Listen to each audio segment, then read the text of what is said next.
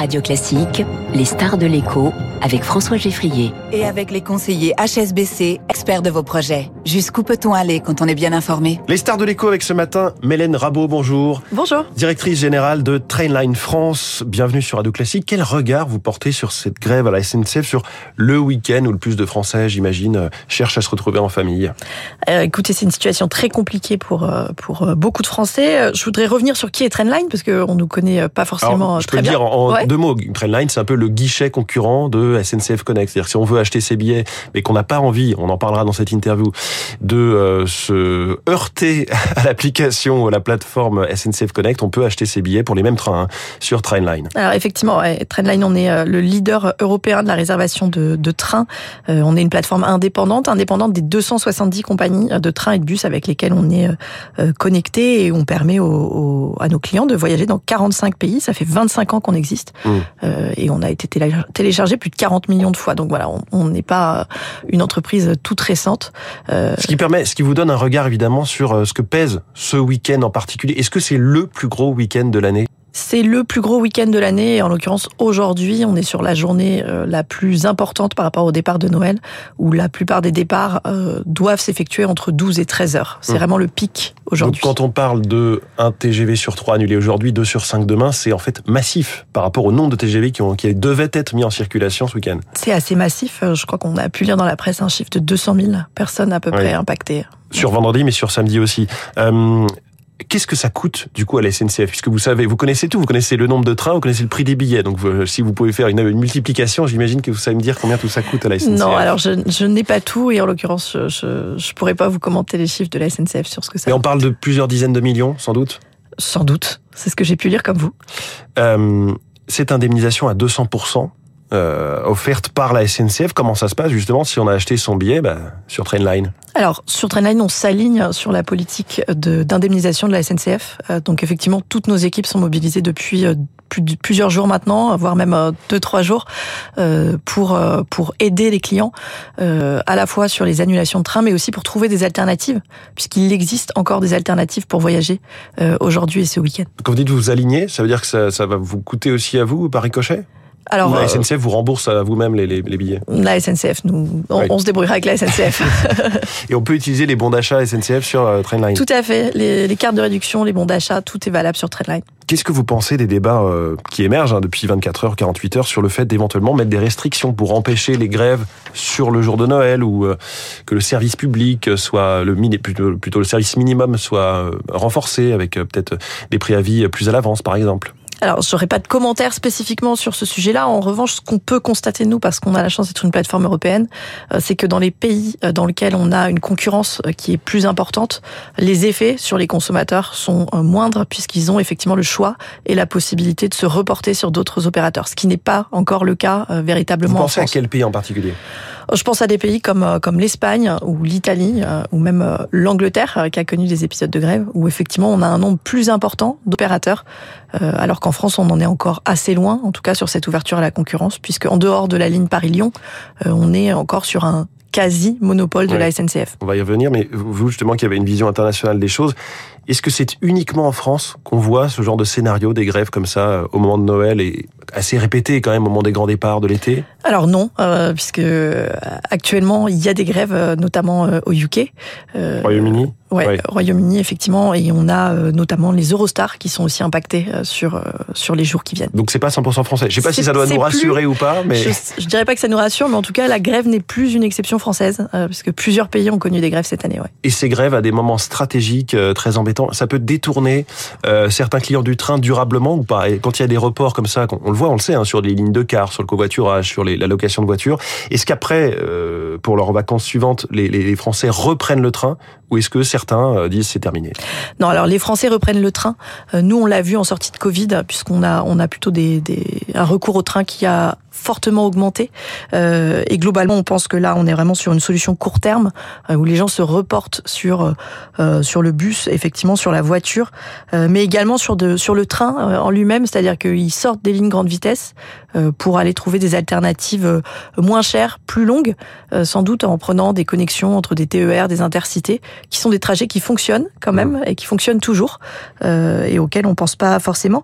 Nous, en revanche, on a pu remarquer euh, que, que en cas de grève, et c'était le cas lors de la grève fin novembre, euh, que, que les, les gens se sont détournés de la SNCF au profit d'une autre compagnie, en l'occurrence Trenitalia, euh, qui a vu ses ventes bondir euh, à ce moment-là, puisque cette alternative était possible. Là, c'est un peu compliqué parce qu'on est en fin d'année, donc Ouais. les trains sont complets. Et quand on voit cette situation, quand on voit les questions qui se posent euh, sur les, les- les prochaines années, est-ce que l'objectif du patron de la SNCF, Jean-Pierre Farandou, qui voudrait doubler la part du train dans les transports à un horizon, je crois, d'une dizaine d'années, est-ce qui vous semble, vous, atteignable?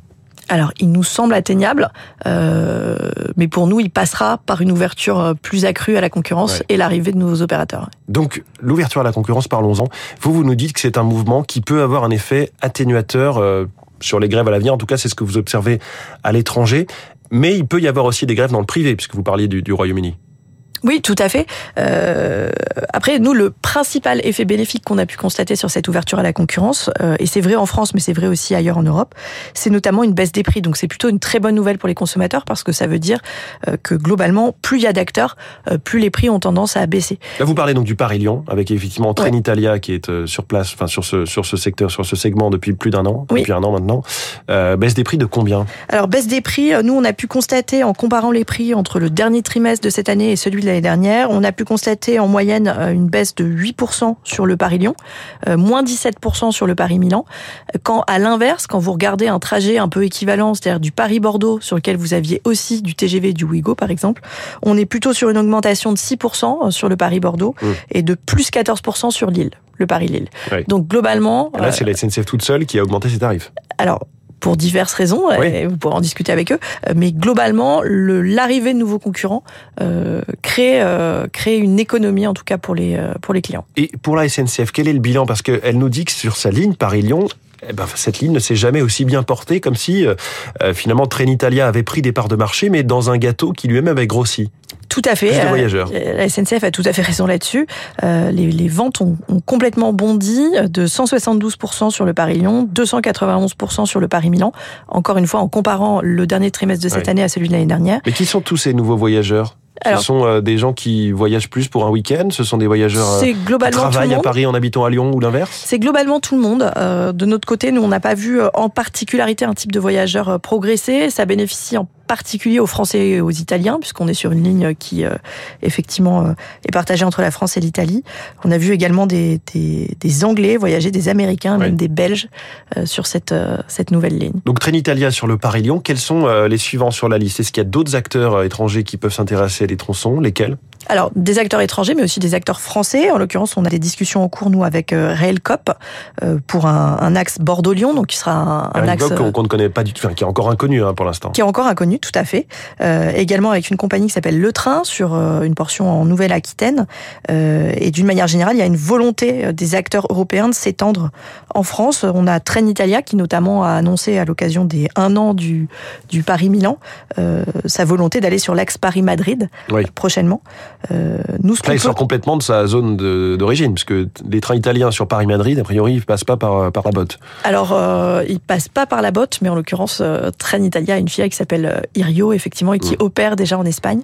Euh, et la France, ce qu'on peut remarquer, c'est que la France est un marché qui est plutôt assez en retard euh, par rapport à ses Mais on voisins dit que c'est pas forcément rentable et que c'est toute la clé. Le Paris-Lyon est très rentable, mais Paris-Lille, Paris-Rennes, Paris-Strasbourg, Paris-Bordeaux, Paris-Marseille, ce serait moins simple. Alors, je peux pas commenter là-dessus sur la rentabilité des opérateurs. Ce qui est sûr, c'est que si Trenitalia y pense, c'est que c'est que ça a un intérêt. Et dans tous les cas, ça a un vrai intérêt pour les Français d'avoir plus de concurrence. Oui, ça c'est sûr, mais euh, pour que ça marche, il faut que des opérateurs privés y trouvent leur compte et, y retrouvent leur petit. Euh, vous, vous êtes donc un concurrent de la SNCF sur la partie billetterie, euh, Trainline, Mélène Rabot, mais un faux concurrent dans la mesure où vous, vous ne fixez pas vous-même les prix. Vous ne faites pas moins 20%, c'est pas, c'est pas le Alors, on quoi. fixe pas les prix. On est une plateforme indépendante. Après, on a notre propre capacité à effectuer des promotions, ce qu'on a, ce qu'on a pu faire cet été et ce qu'on va refaire prochainement. Et comment vous vous rémunérez? On se rémunère en prenant une commission, euh, tout simplement, sur le, le prix du billet de train. Donc, on facture une commission aux, aux compagnies euh, ferroviaires. Les experts disent que c'est autour de 5%. Alors, les experts euh, sont pas hyper loin de la réalité. Euh, le lancement il y a un an de la plateforme SNCF Connect, euh, c'est un naufrage du point de vue en tout cas des clients quand on les écoute ou quand on est client soi-même. Ça a été une bénédiction pour vous? Alors, je dirais pas une bénédiction. Euh, pour le coup, euh, ça a surtout permis aux Français de découvrir qu'il y avait des alternatives euh, qui existaient pour réserver ces billets de train. Vous le dites avec d'autres mots, mais en gros, vous avez connu un, un boom de l'utilisation de Trainline, j'imagine. On a effectivement eu la chance, parce qu'on a aussi une expérience de réservation qui est très simple. Hein. Vous rentrez votre origine, votre destination et une date, ça paraît hum. être le béaba, mais... Et vous communiquez sur vos chiffres d'augmentation d'utilisation de Trainline ou pas? Alors, on communique pas sur... Vous communiquez pas grand-chose Comment? On communique pas grand-chose. On est une entreprise cotée, c'est toujours un petit peu compliqué. Et comment se fait-il, de votre analyse, que, que, la SNCF ne soit pas revenue en arrière sur euh, cette fameuse couleur noire, sur euh, certains bugs de, de sur la, la, conception même de la plateforme? Alors, je ne sais pas ce que la SNCF a hmm. prévu. En tout cas, ce qui est sûr, c'est que sur Trendline, vous avez euh, effectivement une couleur claire. Vous pouvez mettre une origine, une destination, une date, et, et, et notre expérience fait qu'on a pu développer au cours des dernières années pas mal de, de, de d'éléments pour euh, pour vous simplifier le voyage. Euh, on est là aussi, euh, par exemple, quand vous avez un retard de, de votre train SNCF, on est là pour vous aider à récupérer le fameux G30 ou G40. On, on vous permet... de la SNCF. Exactement. Voilà, vous l'avez compris, avec Trainline, vous n'aurez pas forcément plus de trains, ils seront tout aussi annulés, mais peut-être que l'usage sera plus simple au niveau de la billetterie. Merci beaucoup, Mélène Rabot, la directrice générale de Trainline France, notre star de l'écho ce matin sur Radio Classique. 7h24, dans quelques instants.